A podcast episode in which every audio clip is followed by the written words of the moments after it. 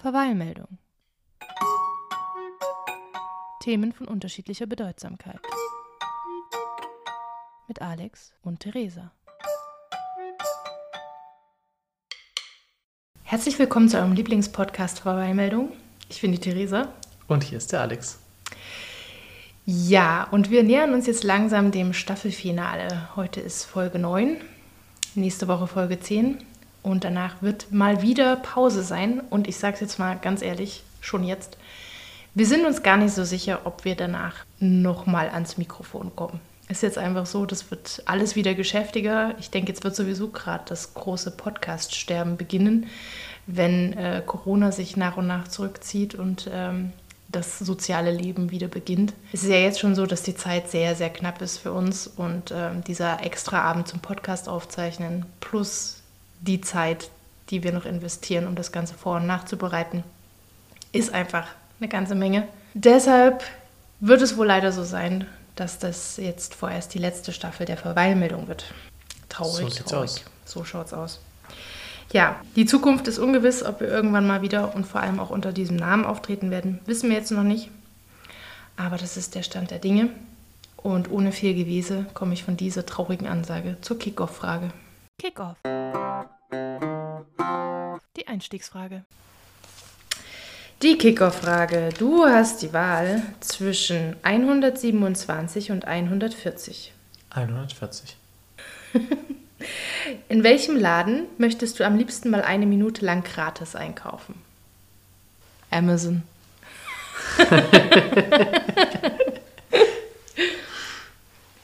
Die machen es auch noch schön einfach mit ihrem One-Click-Einkauf. Ja, eine Minute ist aber schon auch ziemlich kurz. Ja, Ja, na, muss da sein. gehst du deine Wunschliste durch, oder? Bist ja nicht blöd. Alle Wunschlisten. Die deiner Frau, Die deines erstes. Kindes, deiner Freunde. Es wäre ja auch interessant, wenn das eine vorangekündigte Minute ist. Ne? So nach dem Motto, morgen um drei hast du eine Minute Zeit zum Gratis-Shoppen. Kannst du ja vorher echt. Ja, kannst dich vorher entsprechend vorbereiten. Ja, Dann alles auf die Buy-Later-Liste und dann äh, zurück in den Warenkorb verschieben. richtig. Und zack. Zack. Ja, ich glaube, so war die Frage nicht gemeint. Nee, glaube ich auch nicht.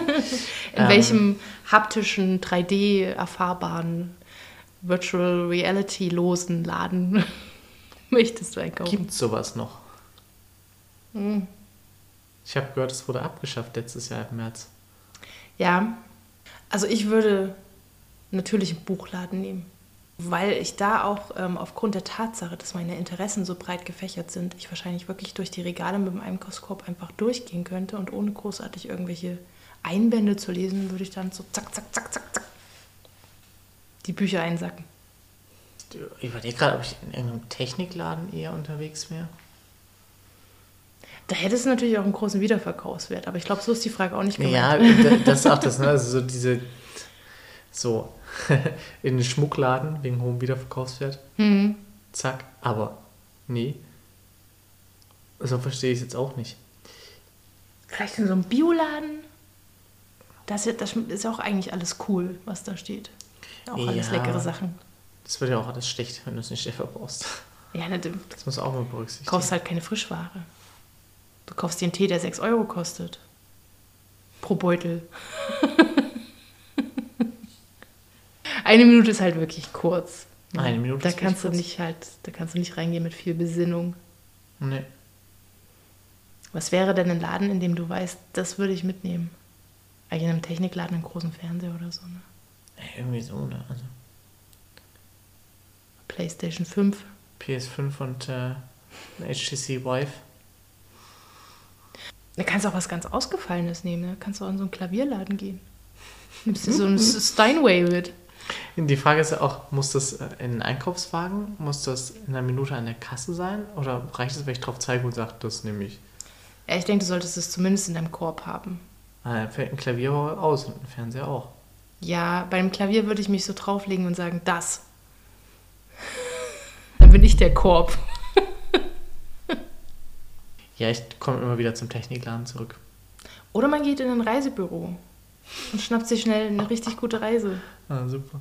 Sehr gut. Ja, da kannst du halt nichts, ne, da kannst du nichts physisch in deinen Korb tun oder so. Ja, so diese Angebotsflyer vielleicht. Du kannst sagen, hier, ich nehme das, das und das. Alles, was da hängt. Hängen da noch Sachen? Ich, ich Ich bin so nicht, lange nicht mehr Reisebüros verreist. haben auch schon sehr lange zu. Apple Store wäre auch was. Oh, na jetzt hast du aber einen Jackpot. Wenn du im Apple Store mal so richtig einsagst, also da hast du ja sowohl für dich als auch für den Wiederverkauf was getan. Also ja zwei Fliegen mit einer Klappe geschlagen. Oder Microsoft wäre auch, äh, wär auch spannend, also so ein Surface Hub. Hat, hat Microsoft seine eigenen Läden? Äh, ich, ich glaube, es gibt ein paar, ja, ein paar vereinzelte. Ja. Hm, sind nicht, nicht sehr viele, also in Relation zu Apple auf alle Fälle nicht. Ich finde den Apple Store dann aber schon attraktiver an der Stelle. Dass du das so siehst, ist klar. Ja. Das ist für, für mich das coolere Zeug. Ich glaube, aktueller Stand würde ich tendenziell auch den Apple Store nehmen. Na gut, dann treffen wir uns morgen um drei im Apple Store. Gut. Eine Minute einkaufen, morgen um drei. Kann man die Apple Geniuses auch in den Korb tun? Dann hat man immer seinen persönlichen Berater zu Hause, Dann hast du immer so ein Laffo zu Hause stehen. Ja. der nichts machen darf, außer dir Auskunft geben. Das ist auch wieder so ein Haltbarkeitsproblem. Ja, meinst du, der geht schnell kaputt? Vergesse dann immer, die zu gießen. Die Apple Geniuses, die gehen bei mir ganz, ganz schnell ein.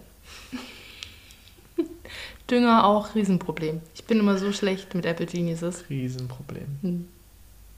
Na gut, ich denke, dann können wir frohgemut starten in die Verweilmeldung.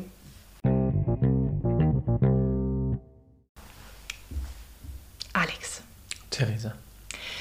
gestern Abend sind wir das erste Mal seit langem dazu gekommen, ein Brettspiel zu spielen miteinander. Und das mussten wir uns tatsächlich in den Terminkalender einplanen. Ja, das, Sonst hätten wir das nicht geschafft. das stimmt. Das hat mich so ein bisschen nachdenken lassen über den Wert des Spiels, vor allem in der Welt der Erwachsenen. Und überhaupt ist die Frage bei mir aufgetaucht, warum spielen Menschen? Hast du eine Idee? Kannst du einen Grund sehen dafür, dass das Spiel in welcher Form auch immer, also ne, das- Brettspiel ist ja die eine Sache, aber es gibt ja so viele verschiedene Formen des Spiels, vom Videospiel bis hin eben zum Fußballspiel. Ähm, das Spiel bleibt immer irgendwie präsent im Leben des Menschen. Warum ist das so? Mm, Ich denke, es gibt verschiedene Aspekte, die bei allen Spielen irgendwie drin sind, aber halt unterschiedlich gewichtet. Also es gibt einen, einen Lernaspekt. Man kann Fähigkeiten lernen durch Spielen. Und es gibt natürlich auch einen, einen Ablenkungsaspekt. Also es, man beschäftigt sich mit was anderem, als man sonst so im Alltag sich beschäftigt. Es gibt natürlich einen ganz großen sozialen Aspekt. Und ich denke, irgendwo zwischen diesen Polen bewegen sich alle Spiele. Ich glaube, das hast du schon ziemlich umfassend aufgestellt, welche Bedeutung das Spiel überall haben kann. Aber dann frage ich mich umso mehr, warum hören wir eigentlich auf zu spielen, beziehungsweise warum reduziert sich das so drastisch, wenn wir erwachsen werden? Ja, wenn wir jetzt unsere Tochter anschauen, bei der ist ja gerade alles Spiel. Ne? Da gilt ja auch ähm, das Wort von Montessori, die da sagt, äh, Play is a child's work. Also das Spiel ist die Arbeit der Kinder. Wo natürlich äh, auch der Aspekt äh, der Welterfahrung mit drin liegt. Ein Kind lernt ja durch das Spielen, wie die Welt funktioniert, wie zum Beispiel sich Dinge anfühlen, wie Gravitation funktioniert oder auch im nachahmenden Spiel, wie gesellschaftliche Abläufe funktionieren. Brauchen wir das irgendwann nicht mehr? Ich glaube, die meisten Leute schalten irgendwann auch in so eine Art Erhaltungsmodus um.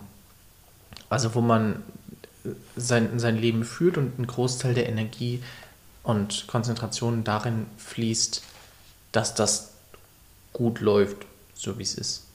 Und gar nicht so die, die Idee da ist, ich könnte jetzt durch ein Spiel noch was dazu lernen oder was dazu gewinnen. Und dann ist es halt auch ein, ein Gewichtungsproblem. Also wenn es dringendere Dinge gibt, dann nehme ich mir vielleicht nicht die Zeit zum Spielen. Und es ist auch nicht so, dass alle Leute aufhören zu spielen. Es gibt ja durchaus Leute, die im Erwachsenenalter sehr viel spielen. Ja, aber das klassische Spiel verschwindet schon ein Stück weit. Also du triffst nicht sehr viele Erwachsene, die Verstecken spielen miteinander. Was eigentlich schade ist. Genau, also es hängt jetzt auch ein bisschen davon ab, was Spielen ist in dem Kontext. Genau, also Verstecken spielen weniger, ja. Was ja wahrscheinlich eine große Rolle spielt, ist soziale Erwünschtheit im Endeffekt. Ähm, man geht durch die Pubertät. Da ist ja sowieso ein ganz großes Thema, was ist eigentlich, was wirkt cool, was wirkt lässig. Und da gehört Spielen oft nicht dazu. Jedenfalls mhm. nicht die Art von Spiel, die man als Kind spielt, weil man sich ja natürlich genau. auch von, von dieser Phase seines Lebens distanzieren möchte. Zeigen möchte, ich bin jetzt erwachsen oder ich, ich werde jetzt zu etwas anderem. Ich möchte nicht mehr als Kind wahrgenommen werden. Deshalb lege ich auch diese kindliche Komponente wieder ab. Genau, und der, der Teil des nachahmenden Spielens fällt halt auch aufgrund der fehlenden Notwendigkeit weg. Ja? Also mhm. irgendwann musst du nicht mehr in der Kinderküche spielen, um zu lernen, wie man sich in der Küche verhält. Ja. Sondern du musst dich in der Küche verhalten. du musst dich richtig, das ist dann kein Spiel mehr, das ja. ist dann ernst. Genau, also die, manche Dinge wandern einfach von, dem, von diesem Spiel in die Ernsthaftigkeit. Ich glaube, Spielen braucht auch einfach eine Art von Konzentration und Energie, die, ne, wenn du das Montessori-Zitat nimmst, mit dem Spielen ist die Arbeit der Kinder und dir darüber klar wirst, dass halt ein Kind den ganzen Tag spielt und damit arbeitet und ein Erwachsener aber halt im Normalfall erstmal mehr oder weniger den ganzen Tag arbeitet. Da sind die Ressourcen schon verbraucht für das Spiel. Genau. Eine Haltung, die mir immer wieder begegnet, auch in meiner Tätigkeit als Lehrerin, ist gerade dann von den Eltern kommend oder von anderen Lehrern kommend, dass ein Spiel eine Zeitverschwendung darstellt. So gerade mit den Jugendlichen, mit denen ich zu tun habe, äh, da sind natürlich äh, Videospiele, PC-Spiele ähm, ganz hoch im Kurs. Und oft wird das ähm, behandelt als etwas, was eigentlich nicht nötig wäre von den Eltern. War bei mir nicht anders. Ich habe früher auch gern äh, am Computer gespielt und ich glaube, meine Eltern haben das auch als Zeitverschwendung betrachtet. Ist es das? Nein, weil ja genau dieser Aspekt, den ich vorher schon gesagt habe, es hat immer irgendeine Art von Lerneffekt. Es hat eben auch gerade in den letzten Jahren verstärkt eine soziale Komponente. Mhm. Es gibt ja fast keine Singleplayer-Spiele mehr. Das ist überhaupt nicht mehr der Fokus des nee, Marktes. So Coop oder Mehrspielermodus sind ja heutzutage sehr gefragt. Genau, genau. Und wir sagen immer so mit, mit Kollegen immer so scherzhaft, äh, eigentlich ist, wenn ich bei World of Warcraft erfolgreich äh, eine Gilde geleitet habe, äh, es durchaus äh, eigentlich eine Fertigkeit, die ich in meinen Lebenslauf schreiben sollte, weil ich zeige, dass ich einen Haufen chaotischer Jugendlicher äh, so strukturiert durch, äh, durch eine Situation führen kann, dass es zum gewünschten Ergebnis führt. Also die Fertigkeiten, die man dabei lernt, sind schon real. Für ein junges Unternehmen würde ich fast sagen, trau dich mal, das zu machen. Ne? Also wenn sich jemand bei euch bewerben möchte, kann man vielleicht mal sagen, schreib das in deinen Lebenslauf. Also wenn ich jetzt eine Bewerbung kriegen würde, wo das drinsteht, würde ich die deswegen sicherlich nicht zur Seite legen. Man, man, muss natürlich die Fühler ausstrecken, wie stark konservativ ein Unternehmen ist, aber wenn man so ein ja. junges, dynamisches Team so ein brillierendes, schlaues Team wie eures, ähm, da auf dem Schirm hat, da kann man vielleicht mal sich ein bisschen was trauen. Also ich rate sowieso meinen SchülerInnen immer ähm, im Zweifelsfall ein bisschen mutiger zu sein und ein bisschen lustiger und lockerer das zu gestalten, weil man sich ja sonst nicht abheben kann. Kannst du dich noch erinnern, was so deine ersten PC-Videospiele waren? Ja, Lemminge und Commander Keen und Foodie. Was für ein Ding? Foodie. Was ist ein Foodie? Oh, da, hat man, da hat man so ein kleines Männchen gespielt, ist durch die Gegend gelaufen und musste gesundes Essen einsammeln und ungesundes Essen vermeiden. Oh, das, das war, war bestimmt so ein, so ein kostenloses Werbegame. Ja, garantiert. Ja, ich, ich Davon gab es in den 90ern super viele. Genau. Das war so Jump and Run, du bist so, so ein Plattform-Hopper und dann bist du so lang und hast versucht, Obst und Gemüse einzusammeln und musstest Burgern und Pizzen ausweichen. Und Pommes, das wäre kein Spiel für dich gewesen. Pommes, ich kann Pommes nicht ausweichen, ja. tut mir leid. Hättest verloren. Die Dämonisierung von Pommes geht mir zu weit. Ja.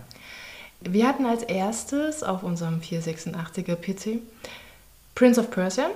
Die, an, die, Larry. an die Lemminge kann ich mich erinnern und Leisure Suit Larry, der ja nur mit ähm, einer bist du eigentlich schon Erwachsenenkontrolle gespielt werden konnte, wo man sich aber dann zum Teil auch sehr clever durchklicken konnte. Allerdings habe ich zu der Zeit oft nur zugeschaut beim Spielen. Ich habe das oft nicht selber gespielt, weil ich das ähm, damals noch sehr krasse Scheitern in Videogames nicht gut vertragen habe. Also ne, der Prince of Persia ist ja dann gerne mal in so, in so Schwerter, die aus dem Boden schossen, gestolpert und dort elendig verendet. Und dann ist man ja auch immer gleich bis zum Punkt Null wieder zurückgeworfen worden in diesen Spielen. Ähm, und das war, das war für meine Nerven nichts. Ach, die Spiele haben einen damals immer echt an den Anfang des Levels mindestens zurückgeworfen. Mhm. Das war echt äh, super frustrierend. Ganz anders von der Frustrationstoleranz, die es gebraucht hat, als die heutigen Spiele. Das hatten wir auch neulich schon mit den, mit dem Pokémon, dass das dann das erste Spiel war, was so ein bisschen friedlicher abgelaufen ist und nicht durch den, durch den Speicherprozess dann auch ein bisschen abgemildert worden ist. Mhm. Und das war dann erst so die Zeit, wo ich mich auch fürs Spielen etwas begeistern konnte. Zuschauen fand ich auch spannend, also Videospiele, PC-Games fand ich schon immer spannend. Aber selber spielen habe ich mich anfangs nicht getraut. Ja, schön. War mir emotional zu krass. Das Spiel, gerade das Videospiel als Kunstform, kannst du dich erinnern, schon Spiele gespielt zu haben, die ähm, auch einen großen künstlerischen Aspekt hatten? Mal abgesehen davon, dass ähm, die sich entwickelnde Grafik in Videospielen ja sowieso ähm, auch als Kunst zu werten sind. Ehrlich gesagt, nach meinem Kunstbegriff fast alle. Also ähm, gibt es, glaube ich, schon Spiele, wo man sagen würde, da ist der Kunstaspekt noch stärker. Vorhanden. Ja, definitiv. Also in, in den letzten Jahren gab es ja so ein paar sehr storylastige Spiele, die jetzt ja eher in dein Spielerprofil fallen als in meins, die einen sehr großen künstlerischen Aspekt hatten, meiner Meinung nach. Also wenn ich mir The Last of Us äh, anschaue oder wie hieß das Spiel, wo man diese zwei Perspektiven einnimmt? Ähm, Beyond? Beyond, genau. Richtig. Und Uncharted finde ich ist auch so ein Beispiel für, das ist eigentlich ein Film. Ja? Eigentlich mhm, ist Uncharted ja. ein Film, ähm, wo du bestimmte Aspekte selber spielst. Ja. Aber die grobe Storyline ist klar. Ne? Also es gibt einen Ablauf halt auch wie bei einem Film. Auch der Aufbau ist bei, wie bei einem Film vom Spannungsbogen und alles. Ja. Das ist ja, das ist eigentlich eine klassische Geschichte, ein klassischer genau. Abenteuerroman sozusagen. Genau, genau. Ähm, in dem es eben interaktive ähm, Elemente gibt. Genau. Was ich noch gesehen habe, was sehr interessant war, ähm, oh Gott, leider habe ich jetzt ihren Namen wieder vergessen, eine Dame, die halt in dieser Mission Videospiel auch Kunst sein zu lassen, ein Spiel entworfen hat, in dem es sich um Einsamkeit dreht und die verschiedenen Arten von Emotionen in verschiedenen Gestalten innerhalb dieses Spiels auftauchen zum Beispiel die Depression oder ähm, die Freude, die durchaus nicht immer nur positiv ist, sondern auch zur Obsession werden kann. Ähm, und ganz interessanten Figuren entwickelt und immer mit dem Credo, dass die Emotionen nicht vernichtet werden, nicht verschwinden, auch die negativ empfundenen nicht, sondern nur auf ein gesundes Maß geschrumpft werden nach dem Konflikt, nach dem Aufeinandertreffen was ich auch als, als Wahnsinnsprojekt empfinde und eben auch als Beweis dafür, dass Videospiel heutzutage echt mehr ist als einfach nur ein Zeitvertreib. Ja.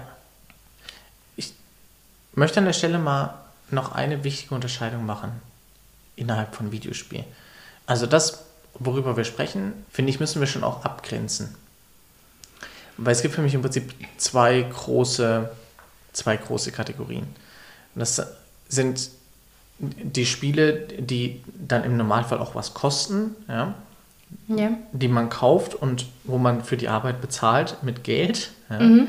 Und es gibt diese, diese Free-to-Play-Sachen, die dann ne, Free-to-Play, Pay-to-Win-Dinge sind. Ja. Also was ja gerade in den Mobile Games jetzt ganz extrem äh, drin ist. Ja. Ich habe da interessanterweise gerade neulich erst äh, einen Artikel dazu gelesen. Der war also an die Eltern gerichtet von Kindern die sich nicht sicher waren, ob es jetzt sinnvoll ist, dass das Kind spielt oder nicht. Mhm. Also Computer spielt oder auf dem Mobilgerät spielt. Und hat da halt gemeint, ja, das, das Problem ist ein bisschen das, wenn die Eltern gegen Spiele sind, dann erlauben sie dem Kind nicht ein Spiel zu kaufen.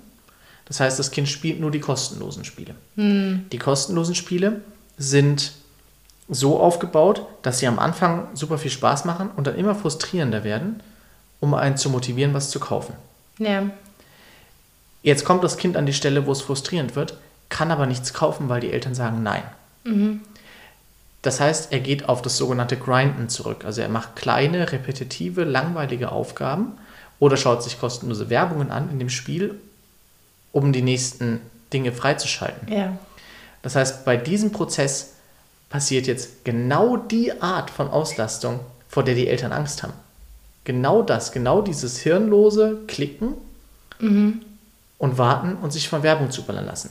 Genau in der Situation werden Kinder damit konfrontiert. Würden die Eltern sagen, kauf dir dieses Spiel für 5 Euro und Mobile Games kosten normalerweise nur so 5 Euro, ne, das ja. ist nicht so, könnten sie ein werbefreies, durchdesigntes, lernförderndes Spiel haben, mit dem das Kind eben genau das nicht hat, dieses Hirnlose. Ja, und diese, diese kategorische Abwehrhaltung gegen Spiele sorgt dafür, nicht dafür, dass Spiele nicht gespielt werden, sondern sorgt dafür, dass die falschen Spiele gespielt werden. Das ist ein interessanter Aspekt. So habe ich da noch nie drüber nachgedacht, aber es ist natürlich vollkommen richtig. Ja, man sollte schauen, dass ein Kind spielen kann, auch am Tablet oder am Handy spielen kann. Aber dann, ich glaube, das Credo, sich sowas genauer anzuschauen, ist immer gut. Sowohl bei den kostenlosen als auch bei den bezahlten Spielen. Klar. Wie wir eigentlich hierher gekommen sind, ist, ich wollte differenzieren, wenn wir über Videospiele reden und die Frage darüber, ob sie pädagogisch wertvoll sind und ob sie Kunst sind und ähnliche Fragestellungen, dann spreche ich über Videospiele und nicht diese Free-to-Play, Pay-to-Win-Ecke. Ja, du hast ja schon äh, erwähnt und es spielt immer bei Spielen auch eine gewisse Rolle, ähm, dass der, das Lernen ein Aspekt ist. Ähm, die sogenannte Gamification des Klassenraums ist immer wieder ein Thema, um SchülerInnen am Lernen zu halten, sie zum Lernen zu motivieren. Das ist immer was, worüber ich oft nachdenke, weil ich das Gefühl habe, ich habe da noch kein richtig gutes Konzept für mich. Weil ich möchte eigentlich das Spiel sehr viel mehr in mein Klassenzimmer tragen, scheitere dann aber so ein bisschen an der Umsetzung ähm, des Ganzen. Aber was ich jetzt äh, mal noch sehr viel intensiver ansprechen würde, ist das Spielen als Medizin. Kannst du dir vorstellen, in welchem Bereich? Ich könnte mir vorstellen, dass man ein Computerspiel so designen kann, dass zum Beispiel Menschen mit ADHS äh, Fertigkeiten lernen, ihre Konzentration besser zu bündeln. Das Spiel, was du zitiert hast, wo man sich mit den Emotionen beschäftigen muss, mit den verschiedenen könnte auch relevant sein für Menschen, die sich schwer tun, sich da zu orientieren innerhalb mhm. ihrer eigenen Emotionen? Also ich denke generell in diesen Gebieten, wo es auch um die Psyche geht, wo es zum Beispiel um Angstzustände geht, äh, um Neurosen, ähm, kann Spielen eine wertvolle Komponente sein im Therapieplan sozusagen, eine so eine therapeutische Wirkung entfalten. Zeigen auch tatsächlich Studien, dass gerade so in dem Bereich Depression und äh, Angststörungen Spielen oft eine sehr viel nachhaltigere und äh, bessere Wirkung haben als Medikamente, konventionelle Medikamente. Und woran ich denken musste als Ablenkung bei chronischem Schmerz oder bei sehr intensivem Schmerz, ja, in, dem, in der Ablenkungsfunktion birgt es aber meiner Meinung nach auch mit die größte Gefahr. Ähm, weil du meinst, das könnte da zu einer Sucht führen? Genau.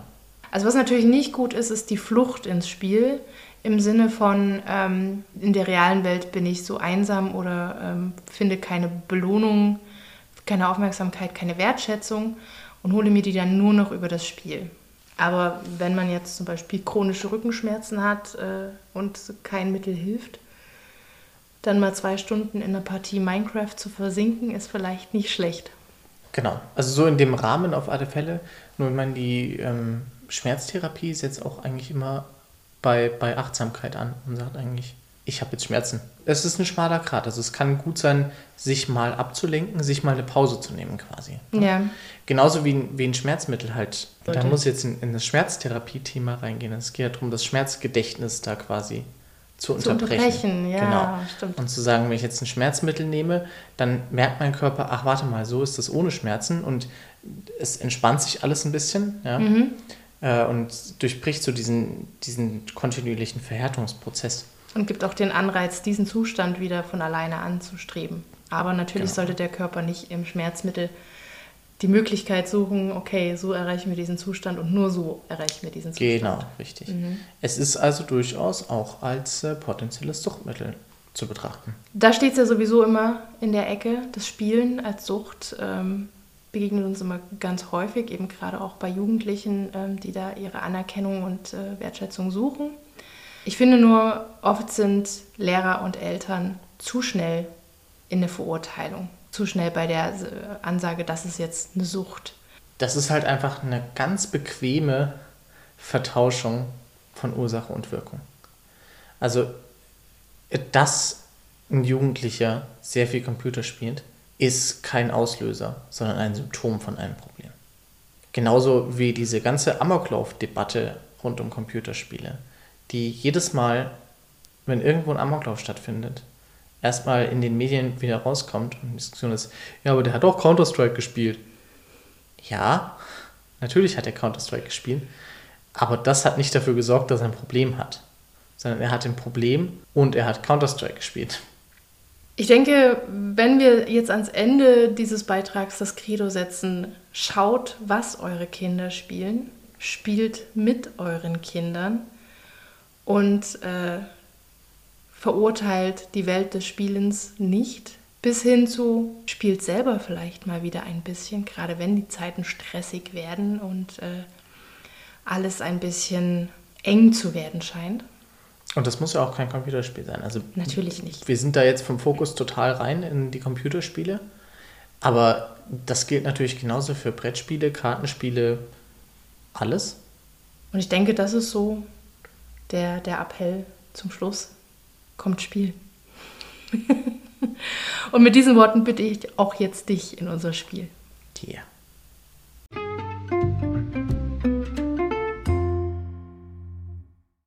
Mein lieber Alex. Ja, bitte. Du bist jetzt schon sehr lange Papa. Fast zweieinhalb Jahre. Ja. Das hat dir Gott sei Dank die Zeit gegeben, einige Kinderlieder eingehend zu studieren. Jetzt ist es soweit. Wirst geprüft. Oh nein. The Mastery of the Kinderlied. Aber nur Text, oder? Ich beginne Kinderlieder zu singen. Und wenn ich aufhöre, musst du den Text fortsetzen. Ob du singst oder nicht, obliegt rein dir. Das ist mir schon bewusst, dass das für die Öffentlichkeit nicht unbedingt leicht ist. Aber den Text, die Textsicherheit, die prüfen wir hier. Okay. Bist du Text, bereit? Text kann ich machen. Nummer 1.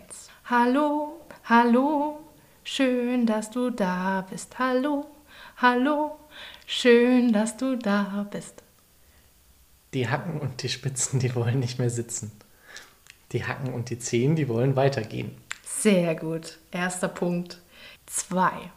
Ich habe eine Maus gesehen, die wollte auf Weltraumreise gehen. Sie packt in ihren Koffer rein, was man so braucht als Mäuselein. Ich überlege gerade, was das erste ist. Das sind ja mehrere Dinge. Mhm.